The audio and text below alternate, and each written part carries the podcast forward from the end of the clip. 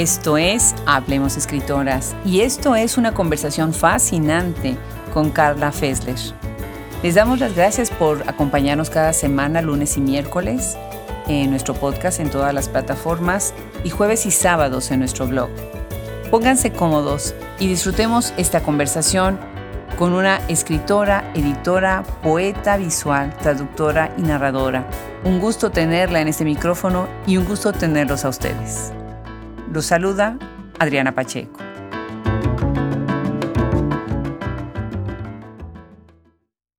Hay ciertas palabras que vienen a mi mente cuando leo a Carla Feisler y unas de ellas son poema, poema objeto, mecanismos de palabras, fotopoema, afiche, museo experimental, exvoto, para los que no saben, ahorita vamos a hablar que es un exvoto. Hay de verdad una riqueza lúdica cuando lee uno a una escritora tan talentosa, tan adentro de todo lo que estamos viendo que está cambiando el mundo de la literatura con el arte, en la intersección de tantos temas. Y bueno, es un parteaguas esta, esta conversación, tengo que decirles, es un verdadero parteaguas tener a Carla Feisler en este micrófono. Bienvenida Carla, mil gracias por aceptar esta invitación. Ay, gracias a ti, Adriana. Estoy feliz, feliz de estar contigo y de hacer cosas con Hablemos Escritoras. La verdad, qué importante trabajo hacen. Mil gracias. Pues mira, hay muchísimas cosas que yo te quiero preguntar hoy y bueno, creo que me hice varias páginas y nos hicimos varias páginas en el dossier que les mandamos, pero quiero empezar con algo que está ahí en las redes, en el YouTube, que son todas estas instalaciones, estos montajes artísticos con distintas artistas. Empecemos con algo así. ¿Qué, es esto? ¿Qué es lo que están haciendo en esos montajes artísticos? Bueno, pues eh, yo creo que es justamente lo que tiene que ver con experimentación, como le llaman, aunque pues yo ya no, ya no, ya no diría que es experimentación, sino ya una práctica, ¿no? Inserta ya en la pues tradición del quehacer eh, creativo. Y bueno, pues de lo que se trata es de justamente escapar a la división de géneros eh, artísticos y pues eh, realizar, crear obras que manejen varios lenguajes, ¿no? ya sin pensar tanto en que son lenguajes distintos, ¿no? El lenguaje de lo visual, el de lo de lo de texto, el lenguaje de musical, por ejemplo, ¿no? Entonces, justamente echar mano de toda esta gama de, mm, de, estímulos a los sentidos humanos, ¿no? Todo lo que es la experiencia estética, que es la, justamente la experiencia de los sentidos, por eso el arte es el, eh, el eh, pues, tema principal, ¿no? De, de la disciplina de la estética.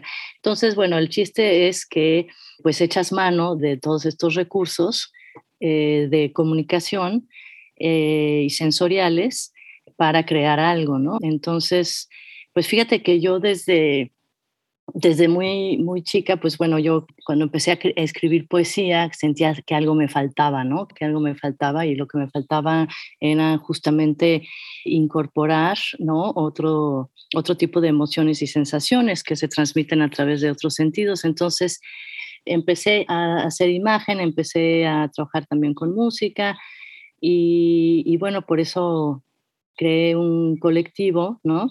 En el año 2000, en el que trataba de reunir a poetas con otros otro tipo de creadores y pues eh, para que concretáramos. Y bueno, pues eh, lo que tú ves en YouTube es eh, algo que empecé a hacer como en 2008, pues pensando en cómo justamente podría yo poner en, imagen en movimiento los poemas que escribía, ¿no? Qué bien. Se llama Lit and Luz, ¿verdad? Ah, bueno, ese es un uno de ellos. Uno de ellos, lo de Lit and Luz es con Selina Trepp, una artista de Chicago, eh, de origen eh, suizo. Y el proyecto de Lit and Luz es, es una iniciativa de escritoras y escritores eh, de, de Chicago que intenta ¿no? establecer este puente, de hecho ya lo han construido y lo tienen bastante consolidado, entre literatura mexicana y literatura de Chicago. Y lo que hacen es un festival anual en el que están a personas de ambos eh, lados y se, se reúnen ¿no? a hacer creaciones. Entonces lo que hacen ellos es empatar creadores, eh, escritoras, pintoras, músicos, por ejemplo, en fin, y crean como parejas creativas. Y, a mí me tocó con Celina, por suerte, y, bueno, formamos un dúo maravilloso, estuvimos felices desde que nos conocimos estando allá yo, ya verdaderamente quedamos fascinadas la una con la otra. Pues eh, este, este que viste que está en YouTube, con, que se llama Texto, ese es el del segundo, eh, del año pasado, pues, porque tienen, como te digo, ediciones anuales. Pues es, es, importante, yo creo que seguirlo, porque cada vez está más, se amplía más y hacen un trabajo increíble, bien importante, además para pues las relaciones ¿no? entre creadores de ambos países, ¿no? fuera de lo político, fuera de lo mediático, es increíble. Qué maravilla estarse conectando así por el arte con una iniciativa permanente, ¿no? Que ya tiene seguimiento y eso es lo que da pues esta permanencia, pues la seguridad de que van a empezar a incluir otras voces y experimentar con otro tipo de encuentros, ¿no? Qué maravilla. Bueno, con toda esta creatividad y con todo lo que nos acabas de contar, pues es interesante ver que por otro lado, tú vienes de las ciencias políticas y de la administración, ¿no? Ya después te vas a una maestría en estética y teoría de las artes. Cuéntanos un poco de esta intersección en tu formación tan interesante. Sí, no, bueno, pues es que yo estudié ciencias políticas, milité muchísimo tiempo, ¿no? En la izquierda aquí en México. Milité mucho hasta que me di cuenta que la militancia se me convirtió en limitancia. Este, y, y, bueno, en ese sentido, de repente siempre, siempre digo, ay, pues estudié ciencias políticas y no me quedó de otro que dedicarme a la poesía. Entonces, este, tiene, como que de repente me dolía yo o me, me, me, me, reprochaba yo no haber estudiado letras, ¿no? Hasta que me di cuenta que, bueno, ¿no? Cada, este, cada quien tiene su camino y también para mí sigue siendo importantísimo este, pues haber estudiado eso porque pues se me enriquece muchísimo mi trabajo literario. Y efectivamente, luego me fui a estudiar desarrollo con una beca del British Council y, este, y ahí fue donde me di cuenta, estando ahí en Londres, en LSE, en London, me di cuenta que, que no, que por ahí no iba mi camino. Ya había yo dejado la militancia y este, que lo más importante para mí siempre, aún estando allá en clases en la universidad, era llegar a mi, a mi cuarto y ponerme a escribir, ¿no? Escribía yo desde chica, como todas, ¿no? Como ya sabes, todas hemos tenido un diario. Y pues desde chiquita tenía yo mi diario secreto y toda la cosa.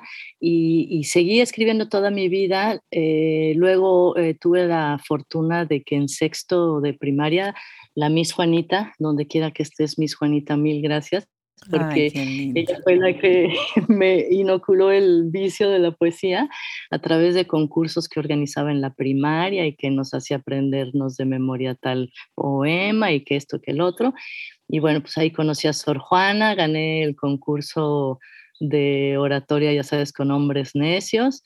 Este, me, la, me, la, me la aprendí toda, imagínate.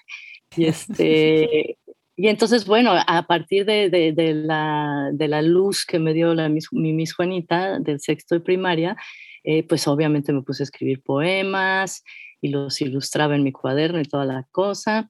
Y bueno, así seguí hasta la universidad y ya en esta maestría en Londres ya, ya lo único que me interesaba era escribir en mis cuadernos que tenía. Y entonces decidí, obviamente, terminar muy bien mi maestría, ¿verdad? No la abandoné, pero solicitar otra, y ya me dieron la beca del CONACYT y me fui a, a, Madrid a estudiar estética y teoría de las artes. Sentía yo mucha necesidad, ¿no? De introducirme al mundo de la estética y de esta forma de conocer a través de los sentidos, ¿no? Que es la estética, ¿no? Eh, indagar en esos eh, abismos y en esas este, cimas. Y entonces, este, eh, ya decidí dejar, digamos, la política, trabajar en, en políticas públicas, que era lo que yo hacía y, este, y dedicarme ya a escribir. Y entonces ya cuando llegué a México, me dediqué a, ya sabes, tocar puertas, que si me publicas mi poema, tocar las puertas de las revistas, pues lo que todas hemos hecho, ¿no? Y, y ya dedicarme a trabajar en, en, asuntos que tuvieran que ver con, con el arte, ¿no? Entonces mi primer trabajo regresando fue en la Casa de la Cultura Reyes Heroles ahí en Coyoacán. Wow, es preciosa, como no, legendaria, ¿no? Ay, sí, no, precioso lugar y súper activo. Y, y, entonces eh, eh, ahí pues eh, me empecé, digamos, a, conectar con, el, con mi medio, ¿no? Empecé a conocer a las colegas, a los colegas, y luego pues ya me fui por los caminos como todas y gran parte de nosotras que nos ganamos la vida pues en cuestiones editoriales, de corrección, todo esto, todo lo que tenga que ver con el libro. Y me, me contrataron por suerte en, en, el periódico El Financiero, que en ese entonces tenía un muy buen suplemento cultural.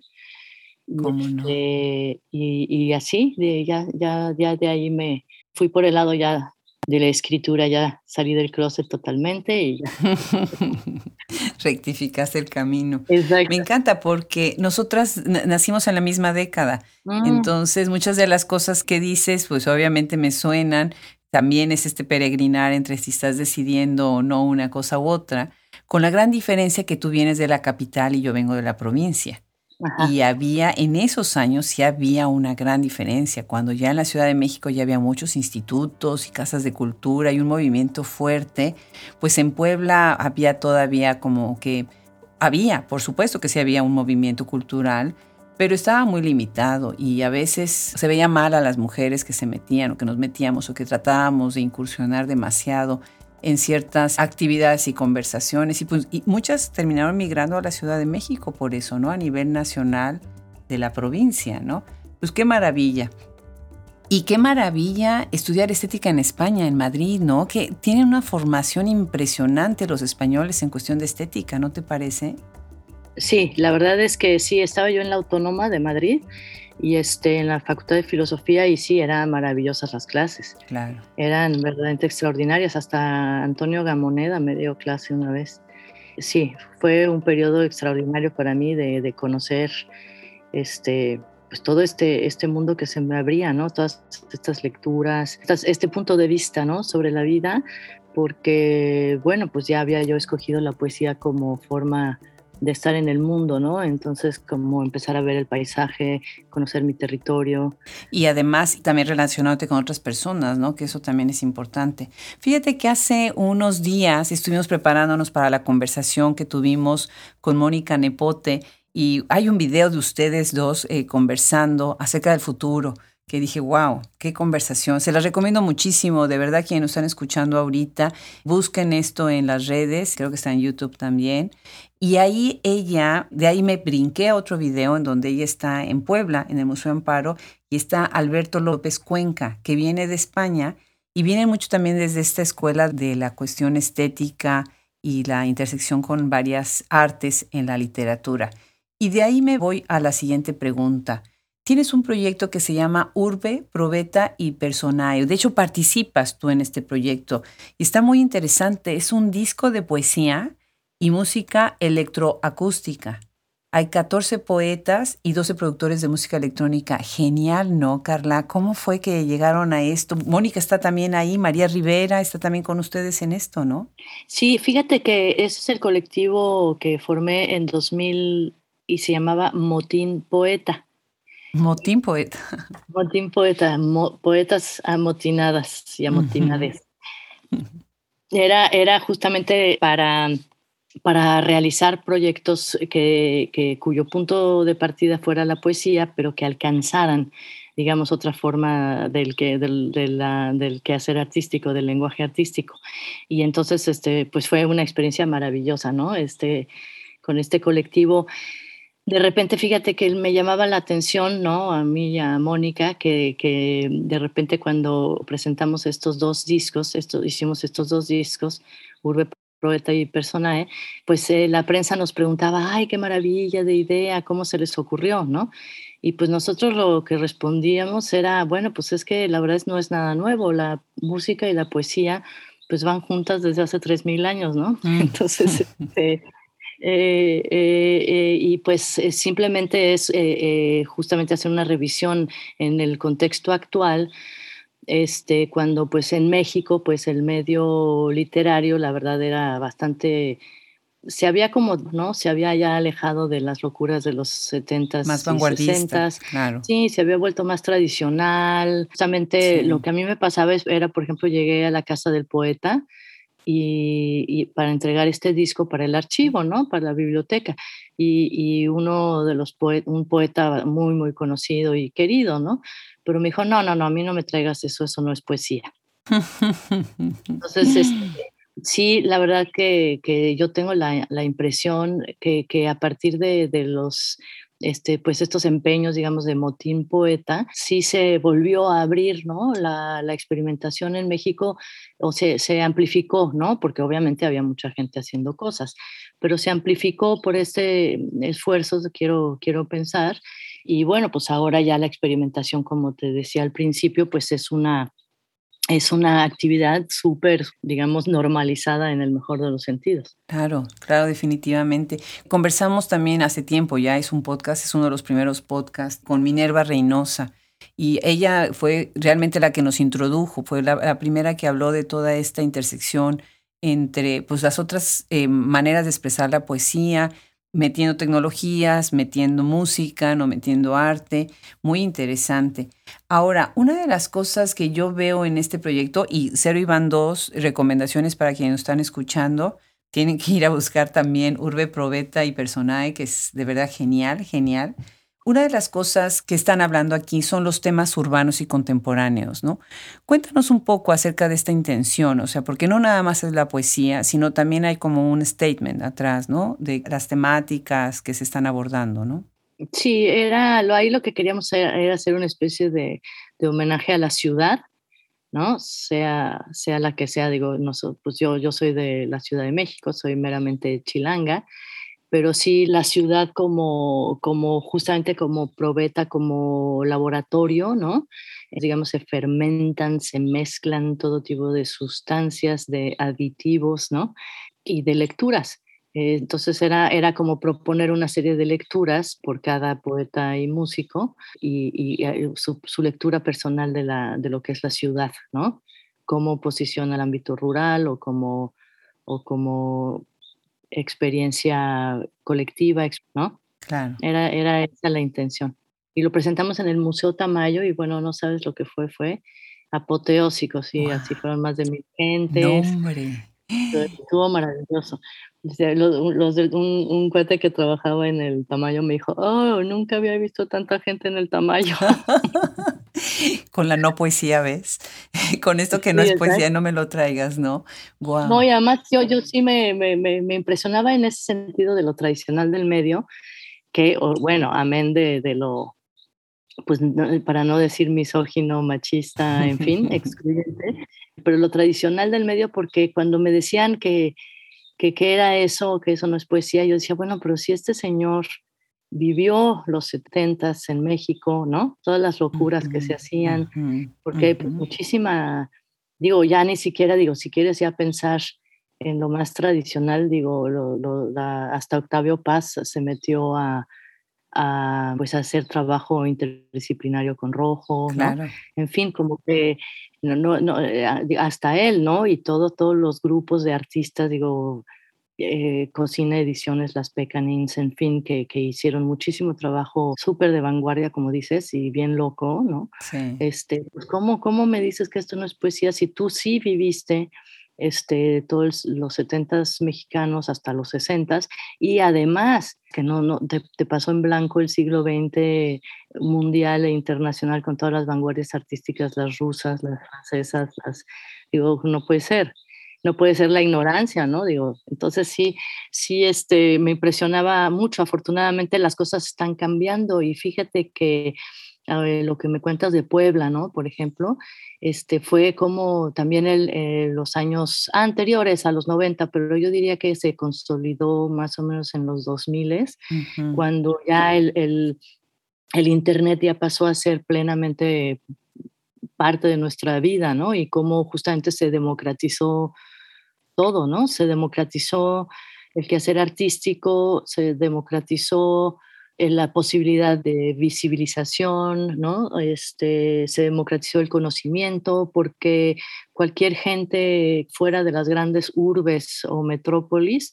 podía ya acceder a textos que no había en su biblioteca local, podría, podía acceder a las colecciones de museos que no tenía en su ciudad o en su pueblo. Y entonces eso fue una de las cosas más importantes por las cuales pues hoy, estamos viviendo pues todas estas cosas muy buenas y maravillosas del, Internet, como que esa democratización fue bien importante porque también además los mecanismos de visibilización e invisibilización que tenían, digamos, secuestrados las cúpulas eh, de la élite intelectual mexicana, pues ya este, se, se, fueron libres, ¿no? Y entonces cualquier grupo de poetas podía poner sus antologías y sus poemas en blogs, ¿te acuerdas de los blogs, no? Claro, la época. Entonces ya no tenías que pasar por eh, la mirada única, ¿no? De pensamiento único eh, sobre la estética privada de un grupo, ¿no? Ya no tenías que pasar por eso y ser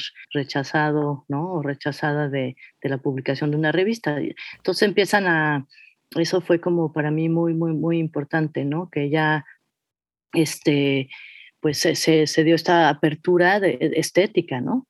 Entonces, justamente se, se, atomizó el gusto o la, la, la decisión, ¿no? Y se, se, atomizó. Y lo, lo que fue un poco triste es que se quedaron atrás, ¿no? Los, los, digamos, las dos revistas más importantes, no, no es de que se quedaron atrás, perdón, pero siento que justamente pues quedaron un poco ya también a, una horizontalidad, que es lo que, es lo que fue también muy importante, ¿no? Que la, horizontalidad y, el quiebre de la verticalidad en, en, la, en la decisión estética. Sí, sí, sí. Magnífico lo que estás diciendo. Bueno, este gran miedo al cambio, ¿no?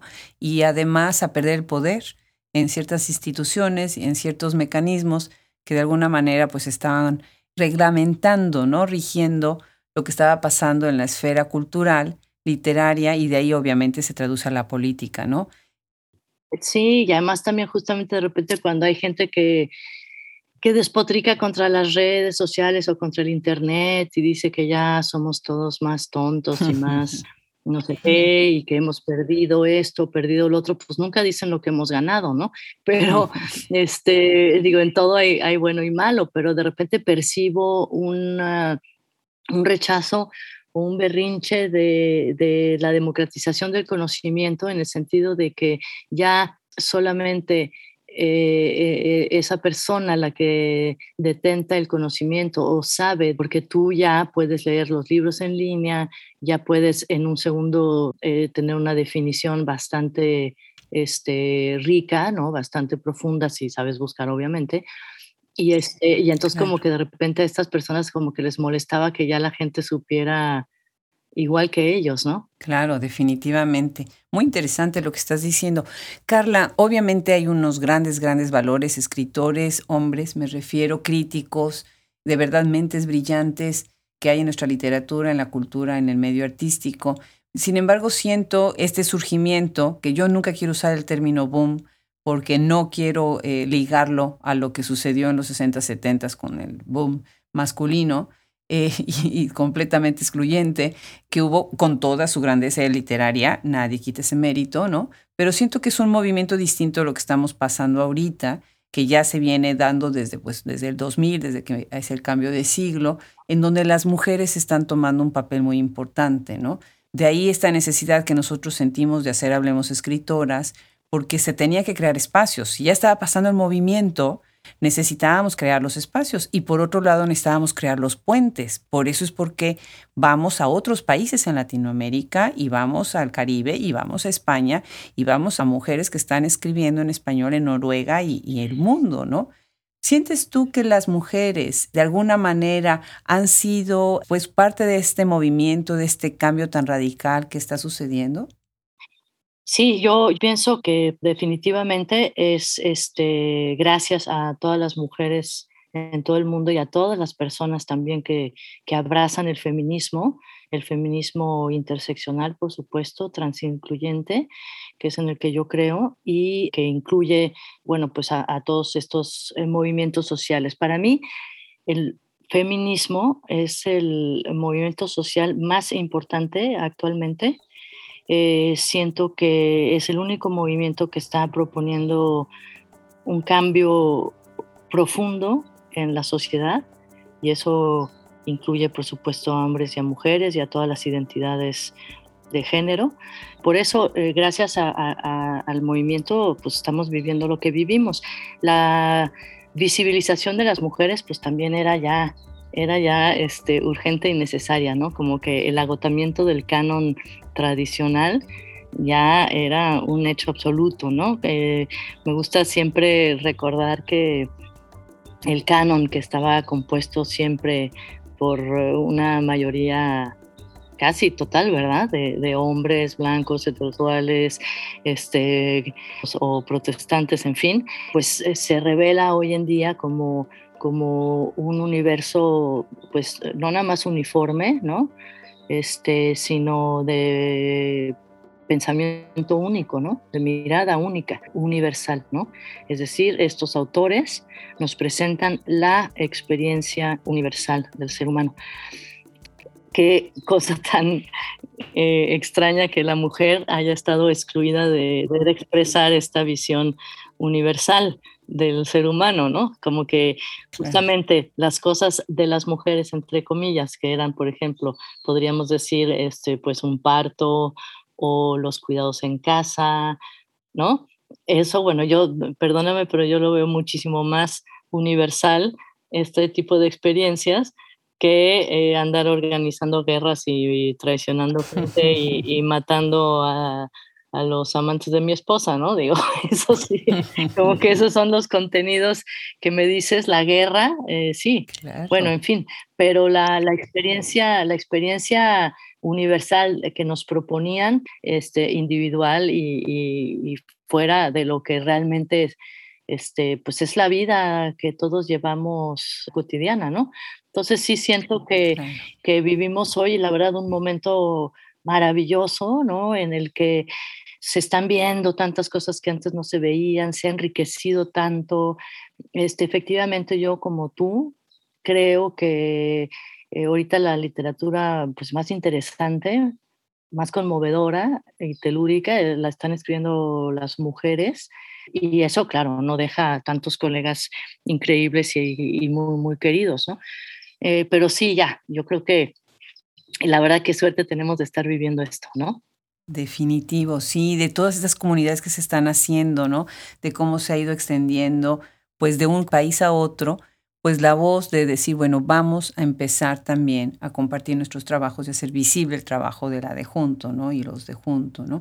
Y además sí que, que importante también que junto con el feminismo, este, este, este, estamos aprendiendo cada vez más y, enterándonos sobre este, cuestiones de racialización, de comunalidad y todos estos conceptos que para mí son los filtros fundamentales para ver hoy eh, al mundo, ¿no? Para mí el mundo o nada sucede hoy eh, sin los lentes del feminismo, el medio ambiente, por supuesto, y la comunalidad, ¿no? También este, este trabajo del feminismo nos ha hecho pues replantear tantas cosas de lo postcolonial y de lo comunitario, ¿no? que justamente este, en la mirada, digamos, masculina, pues son asuntos menores, ¿no? Y hoy, frente a las urgencias que obliga el presente, eh, pues nos damos cuenta, ¿no? Y estamos todas aprendiendo, todas leyendo, y justamente de repente siento que hasta, por ejemplo, el lenguaje incluyente, ¿no? La gente que se opone radicalmente, pues no, yo entiendo muy bien que se oye muy feo, que, que sí la cuestión gramatical, pero si no alcanzas a comprender que justamente todo es político, gusta mucho lo que dice, por ejemplo, Violeta Vázquez, una lingüista del Colegio de México, que es maravillosa, y dice, bueno, pues si siempre hemos aceptado las eh, licencias poéticas, pues ¿por qué no aceptamos ahora algunas licencias políticas? ¿no? wow. Entonces es, genial y, no importa que lo uses o no lo uses, el chiste es abrazar el cambio. Nunca he entendido a la gente que no eh, quiere estar adelante y que, que, mira en su automóvil existencial desde el retrovisor. Nunca he entendido eso. Hay que ver con el ultravisor, ¿no? Qué bien, me encanta, me encanta la imagen, claro que sí, estar viendo con el espejo retrovisor. Carla, tu obra es fantástica. En cuestión de poesía y demás, bueno, hay libros que ahorita vamos a mencionar, premios que ganas en el 2002, el Gilberto Owen, premia Sasazo, con un libro Sasazo, este, Anabasis, Maqueta, y bueno, ahí entras en una combinación muy interesante de narración y poesía, en donde estás entrando pues uno de los temas que ahorita estás ya empezando a mencionar, que es el lado oscuro del mundo, ¿no? Sin tener este juicio de valor, ¿no? Y el título nos hace referencia a Genofonte, discípulo de Sócrates, y pienso que este libro abre toda una dimensión muy, muy interesante de lo que es Carla eh, Feisler. Y ahorita hablemos también un poco de cómo llegas después, más adelante, a la tridimensionalidad de tu escritura, ¿no? Pero cuéntanos primero sobre este libro y este premio. ¿Qué significó para ti en, en esta rectificación de tu camino de entrar a la literatura y después ganar este premio? Ay, no, pues fue maravilloso. Este, ay, muy agradecido ese premio. Y este, y pues bueno, lo que sirven los premios es justamente, pues, además para, de, para cuentas, este, sirven eh, también, bueno, pues para, pues para eh, enviarte ciertas señales, ¿no? Conocer eh, más o menos también más de tus colegas, de tus contemporáneos, cómo está el panorama. Y este, y, bueno, bueno, pues yo, yo había tenido una publicación en el Tucán de Virginia me había parecido así ya lo mejor y que me iba a pasar en el mundo porque era una editorial que yo admiraba mucho este, desde muy chica. Y luego, bueno, pues sí, este, muy, muy feliz con, con este libro y también muy afortunada que me quiso hacer, digamos, el prólogo, entre comillas, Pedro Friedeberg, un artista que admiro mucho. Y muy contenta, feliz, feliz con ese, con ese premio, Anábasis Maqueta. Claro que sí. Y después viene este por Editorial Bonobos. Yo lo conocí cuando conversé con Amelia Suárez. Llegué a este libro, Catábasis ex voto. Y además me encanta porque siendo poblana, bueno, los, la palabra ex voto es parte de mi imaginario como niña. No, eso no puedes prescindir de eso si vienes de una tradición como la poblana, ¿no? Y quienes, y quienes no saben qué es, bueno, pues cuando pides algo a un santo, un milagro, Después vas y le pones un cuadrito ahí que tiene una imagen, que es interesantísimo, ¿no? Cuando vas a las iglesias a verlos, ¿no? En donde le estás dando las gracias o le estás pidiendo el favor. Normalmente es ya que pasó, ya que se te hicieron el milagro, entonces ya lo pones, ¿no? Y es interesantísimo, eso es un ex voto, ¿no? Y por otro lado, tú estás metiendo estas imágenes en donde estás como armando ex votos y tienes esta muñequita que me encanta además cómo es toda la cuestión mecánica, ¿no? Para poderla posicionar en ciertos como dioramas, por decirlo así, ¿no? Instalaciones, un fotorrealismo, ¿no? Muy interesante este libro. Cuéntanos sobre él. Bueno, pues sí, a mí también, yo, yo también crecí con, con la idea de los exvotos, los adoraba desde chiquita, me parecen maravillosos objetos devocionales. Me gusta muchísimo el rollo de la oración, ¿no? Y la, oración también ligada al nombre de la frase, ¿no? y, y, de repente como que estaba yo trabajando ese, ese, esas figurillas como pues un proyecto de, de autorretrato, un proyecto de sinalética poética, digamos, ¿no? Y cómo justamente a través de estas posiciones de la, muñequita podía yo expresar, ¿no? Este, algunas eh, relaciones con el texto. Y de repente, pues bueno, volviendo a Alex Botos, también por el otro lado me había interesado siempre la relación del texto con la imagen, ¿no? Y cómo pues el texto eh, completaba la imagen y la imagen también completaba de alguna manera el texto y si funcionaban separadas o no. Eh, en este, a mí me interesan mucho siempre estas atmósferas como místicas, si quieres, fantasmagóricas, en donde interviene algo más eh, que el mundo material, ¿no? Puede ser el mundo divino o no, y, y, es el mundo de lo invisible, ¿no? El mundo que la literatura hace visible a través del texto, ¿no? Que es el mundo invisible, el mundo de las emociones, el mundo de las sensaciones, los pensamientos. Eh, decidí, ¿no? Que, que, lo que quería entonces trabajar era una especie de actualización o revisión o relectura de la, de la práctica del, del exvoto. ¿no? que tiene que ver con esta cuestión como devocional a, una, a un universo, ¿no? De, al universo de lo intocable, ¿no? y del deseo, ¿no? que es un poco el, el exvoto, y entonces ahí cree esa especie como de viaje, ¿no? en donde las fechas pues, pues son improbables, como por ejemplo un septiembre o sea, un 29.9 de septiembre o en fin, ¿no? Cero mayo, o sea. Sí, sí, cero de abril, este, en fin, y entonces este, esta especie como de bitácora de viaje en donde pues no está muy claro qué es lo que está sucediendo o el porqué del viaje o quiénes son estos seres que están en una improbable nave, justamente pues me pareció que, que, iban, iban muy bien. O sea, la verdad es que los dos se fueron haciendo muy naturalmente, ¿no? Los dos, eh, los dos digamos, eh, tipos de lenguaje, el, el de texto y el, y el visual, se armaron como, como muy de manera armoniosa, ¿no? Y dije, sí, bueno, pues sí, es esta especie como de, de ofrenda, de agradecimiento, de todo lo que es esto que, que, tú acabas de decir, ¿no? De lo que es el exvoto. Y, y, la verdad me pareció que el objeto mismo es un sujeto, ¿no? El objeto exvoto, esa laminita o maderita, este, es, es, un objeto que de repente se convierte en, en sujeto y cobra vida, ¿no? Se levanta, ¿no? Anda, camina, tiene una, parte de, no se es sujeto, no nos es objeto, pues, ¿no? Sí, es genial, de verdad que sí. Entren al blog de Carla.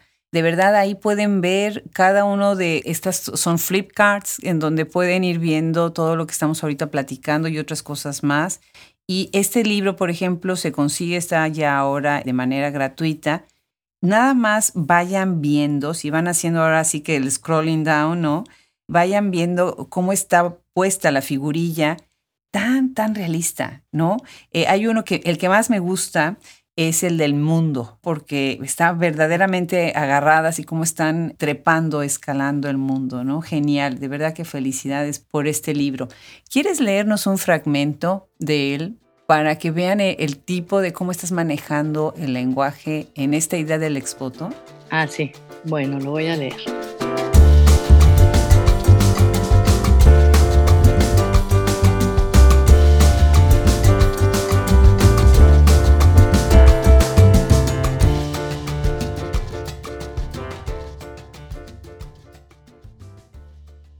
Llega por fin a lo más lejos de un mundo pequeño agobiado por su equipaje y una hinchazón de piernas que lo ata a la tierra como nunca.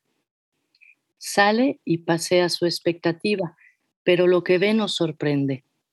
Un color parecido, un sonido similar y el polvo más común que ha respirado. En los próximos días dejará que el sombrero de turista y los libros de explorador engendren aventuras imposibles en un corazón sellado por la indolencia. Come enfermo de abuela, sueña intoxicado de jardines. Se levanta asustado por una cabeza que le duele bajo la cama. Es el camino más corto hacia su casa. Siente en los brazos el torrente bajo su ventana en la lengua el gusano que consume su ideal. En su esperanza escribe, en un código rictus, un relato dirigido a un ancestro que tardará mucho en nacer. Genial. Pues ahora me gustaría conversar sobre otro libro, Dron, mi madre era granadero. Este se publica en el 2020 por Impronta Casa Editorial. Y acá, ahorita con esta temática de escribir tanto sobre maternidad y maternidades, me parece muy interesante tu intervención con esta voz en donde eh, se está cuestionando, por supuesto, esta perfección del hogar y de lo doméstico, ¿no? Ahí dices varias cosas como, por ejemplo, esta idea del sueño ordenado de la casa, ¿no? Que la casa no existe, ¿no? Esta casa derribada, esta limpiar constante de cristalería, ¿no? Estos modales desechos, muy interesante.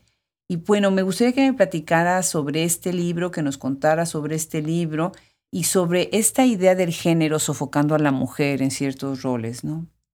Sí, como, pues no sé si explicarlos, ¿verdad? Pero ese, ese libro pues tiene mucho que ver con justamente lo que decíamos antes, el salir a la calle, ¿no? Este, obviamente en México eh, hemos estado en la calle, en la protesta, en la marcha pues desde siempre, ¿no? Pero este, en esta cuestión de lo, de lo reciente, como anotabas al principio, pues este, se empezó a hacer ya una cotidiana, ¿no? Eh, no sé si te acuerdas ahorita con los 43 estudiantes, en fin, entonces eh, e, este libro es, es como el resultado de esa, para mí, este nuevo salir a las calles, ¿no? Hacía mucho que yo pues eh, no salía a las calles, ¿no? Personalmente, y es otra vez ese volver a la, protesta, a la demanda, eh, a, la, a, la, reunión pública, este, que generó, eh, en este caso específico, la, la, desaparición de los estudiantes ¿no? de Ayotzinapa.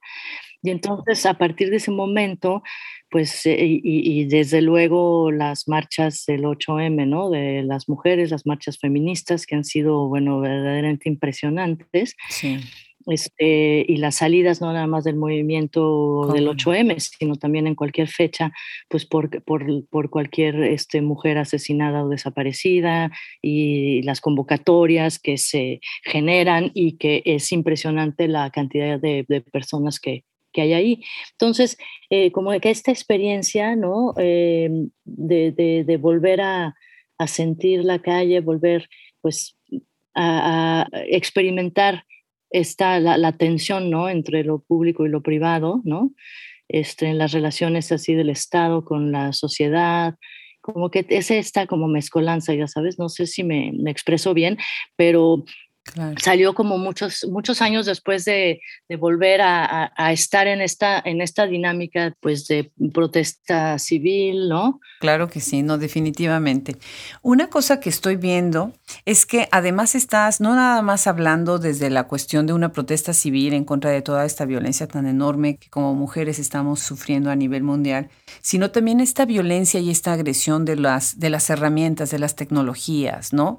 Cómo es, por ejemplo, bueno, en el libro me encantan varias figuras, varias metáforas y imágenes que creas, ¿no? De la violencia de las tecnologías, donde todo es posible, ¿no? La tele persigue, la antena se te clava, ¿no? Eh, los mantelitos de plástico de crochet, cómo me reí cuando leí esa parte de tu libro. Eh, me encantó, me encantó porque yo, o sea, crecimos con los mantelitos de plástico de crochet, ¿no? O sea, imagínate nada más la, la, metáfora, la idea de suplantar y sustituir, ¿no? Estas bellezas que se hacían casi casi a mano, ¿no? Con una máquina que hace producción en serie para hacer la imitación en vez de hacer una cosa completamente original o no hacerla, no sé, ¿no? Sí, sí, Me parece que es muy emocionante, muy interesante tu acercamiento a las cosas, a los objetos, como objetos de violencia. Sí, eh, sí, efectivamente. Digo, obviamente pensamos la, en la televisión como una de las herramientas más perversas de la descomposición, que ha generado la, una descomposición social brutal, ¿no? Que tiene que hacer, digamos, Televisa en la selva lacandona, ¿no? Es como una tragedia histórica para mí, ¿no? Y, claro, y también que tiene que hacer eh, Televisa en cualquier casa de cualquier persona eh, pertenezca a cualquier grupo social, ¿no? Entonces, este, la descomposición que ha creado y también justamente cómo se ejerce el control, ¿no? A través de toda esta programación, ¿no? Que justamente es la educación sentimental, pero también es la educación este, digamos, gramatical de lo humano, ¿no? Este, y, y, entonces sí, la, la, televisión pues, eh, en ese sentido es así vista, eh, la madre, la madre granadero también de repente se confunde con la patria granadero, ¿no? En ese sentido del, del, único espejo que conozco es el visor del casco de su equipo antimotín, es justamente pues nunca hemos crecido y nunca viviremos, yo creo, fuera de ese espejo el único que conocemos, que es eh, lo militar, lo coercitivo, lo policíaco, eh, en ese sentido este, atroz, ¿no? Que lleva a eh, las desapariciones, que lleva a pues, lo que conocemos en todo el mundo, ¿no? Y que en México, pues es así como en países como el nuestro, pues se amplifica pues por la desigualdad y la falta de oportunidades y pues es doble y triplemente injusto, ¿no? Pero también el rollo de la industrialización, ¿no? De, del, del, objeto, eh, del crochet, ¿no? De este, como tú dices, este objeto a mano que tiene impreso ahí el cariño del gesto, ¿no? Sí. Este, y que de repente se, se, industrializa. Y cómo, digamos, en ese cuarto, ese cuarto en el que todas hemos estado, todos hemos estado, ese cuarto oscuro con la pantalla prendida, ¿no? Y todos los que estamos ahí sentados en el sillón recibiendo esas esquirlas, ¿no? Esas luces rojas y verdes de nuestra ropa y, y, esa antena que se clava en la mente dominando, ¿no? Creando esa parcela deslumbrante de que ya eh, toma, ¿no? La, tu imaginación, ¿no? Digamos, clavar la antena es como clavar la bandera en tu imaginación y, y, colonizarla, ¿no? O conquistarla. Y este, como que sí, es, es toda esta esta eh, este, mezcolanza, ¿no? De, de sensaciones y, de, y de, de, experiencias, ¿no? Maravilloso, magnífico, me encanta, me encantó el libro. Y bueno, se nos está acabando el tiempo y no, de ninguna manera puedo acabar esto, podemos acabar esta conversación sin hablar de Formol, que verdaderamente, bueno, me deschavetó la premisa del libro.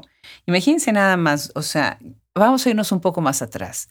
Hay un convento que es el convento de Santa Mónica, en donde está quien fue el confesor de Sor Juana Inés de la Cruz, uno de los que, o sea, el que contesta con el seudónimo de Sor Filotea es el obispo Fernández de Santa Cruz. Bueno, cuando él se muere, tiene a bien dejarle su corazón a sus monjas amadas, a sus elegidas, para que las acompañe y las guíe y las cuide. Entonces tú vas al convento, que además hay una historia muy interesante de cómo se descubre este convento, porque estaba oculto en el tiempo de la Reforma, y ahí está el corazón petrificado. Bueno, tú tienes en Formol un corazón en Formol, o sea, ahí, listo para ponerlo en un cuerpo, para que no se descomponga y toda una vida alrededor, una familia, una sociedad, toda una historia y la unión de, de dos momentos históricos de México a través de este corazón. Genial tu libro, Carla. Y además, bueno, el anagrama de tu nombre. La personaje es Larca, ¿no, Carla? Platícanos, es genial, genial cómo juegas con el anagrama de corazón, en fin. Ay, no, bueno, pues este libro lo traía yo así desde desde hace añísimos que había yo leído el, ya sabes, en cámara lúcida de Elizondo, de Salvador Elizondo, que está el, rito azteca, que es este pequeño fragmento de cuento, que, o de texto, ni siquiera es cuento, en donde está Sherlock Holmes y Watson, están ahí en Baker Street y reciben una frasco de pepinillos con una víscera adentro. Y él lo llama rito azteca, esta especie de mecanismo de palabras extraño, porque no lo lleva a ningún lado, ¿no? Nada más este, se rompe el frasco, se autocombustiona la víscera y Sherlock dice, ya ves, Watson, te dije sobre la ingesta excesiva de fósforo, ¿no? Que es muy peligrosa o algo así. Pero yo desde que leí eso, ese fragmento, dije, rito azteca, la víscera está el corazón en un frasco de pepinillos. No, no, bueno, qué genialidad me hizo la idea literaria más poderosa del mundo, ¿no? Y entonces este, se me quedó insertada así en, el en mi cerebro reptiliano. y entonces, este, y de repente, como en 2008, ya ni me acuerdo, o nueve o diez, en fin, yo, yo escribía, quería hacerlo un libro de poemas, pero entonces volviendo al género, como que me empeñaba, yo me empeñaba en que fuera un libro de poemas en donde estaban Nezahualcóyotl, estaba Sor Juana, en fin, muchas cosas porque me gusta hacer estos paralelismos en las líneas del tiempo, ¿no? Y metía yo este, este corazón, ¿no? Pero, pero no, no, no, no, no me resultaba, no me resultaba. Y entonces justamente de repente un artista me invita a participar en un proyecto, para no hacerte el cuento largo, ya que lo imaginé terminado el libro, fue que me di cuenta que no debía yo de empeñarme en la estructura del texto, sino en cómo lo recibía yo casi casi como un dictado, porque yo en mi cabeza tenía todo el cuento ya resuelto. Entonces me encerré a piedra y lodo y casi de veras ahí sí, sin, eh, eh, como de dictado. Nunca me ha vuelto a pasar entrar en ese estado de hipnosis y de y high, así, así verdaderamente con la, la droga más poderosa que es el, la poesía o lo, la literatura o la escritura, es la droga más, más alucinógena, ¿no?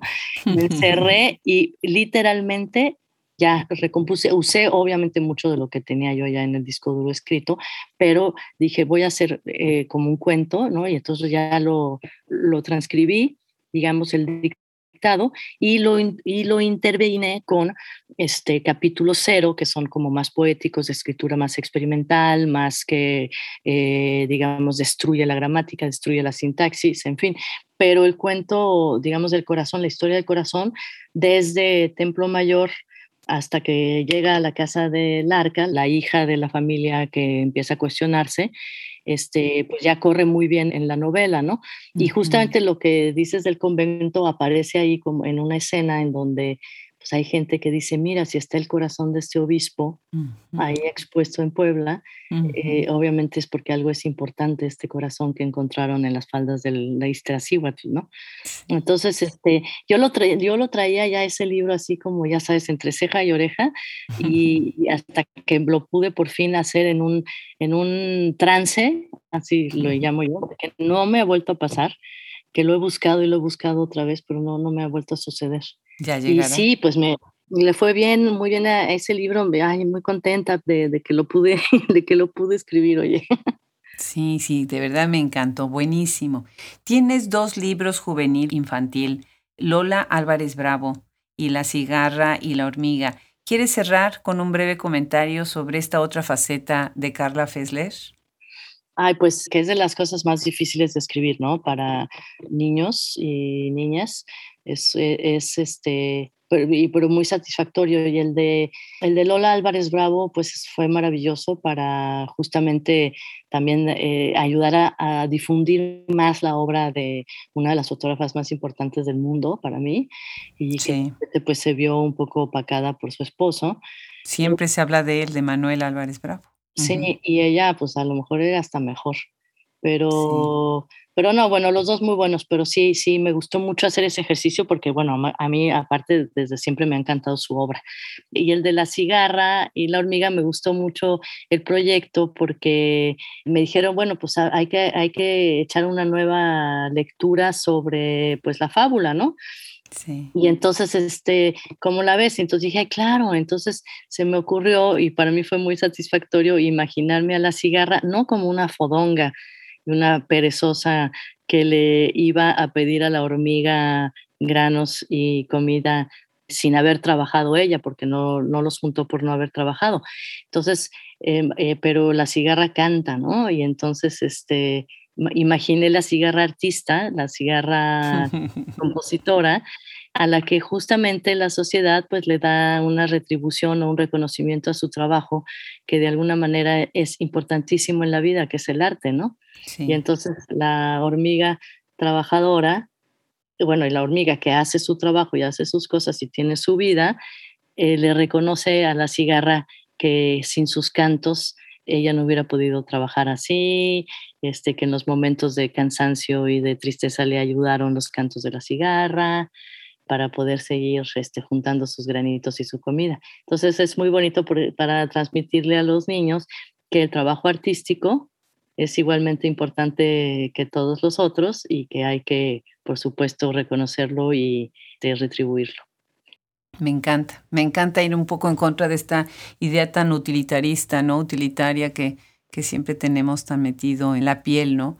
Pues muchísimas gracias, Carla. Qué, qué maravilla. Ha sido tan refrescante escucharte. De verdad, estaba yo muy entusiasmada con esta conversación y ya, ya estaremos esperando ese libro que viene, cuando ya va a regresar este trance en donde vas a entrar de nuevo seguramente. Ay, sí, sí, sí, Adriana. Pues mil gracias. Estoy muy feliz y muy orgullosa de que hayas pensado en mí. La verdad, admiro muchísimo tu, tu proyecto, te admiro mucho a ti y las felicito eh, y a toda la gente que hace posible Hablemos Escritoras. Les mando un abrazo con mucho cariño. Igualmente, Carla, va un abrazo desde Austin, Texas. Un abrazo desde Ciudad de México. Hasta luego.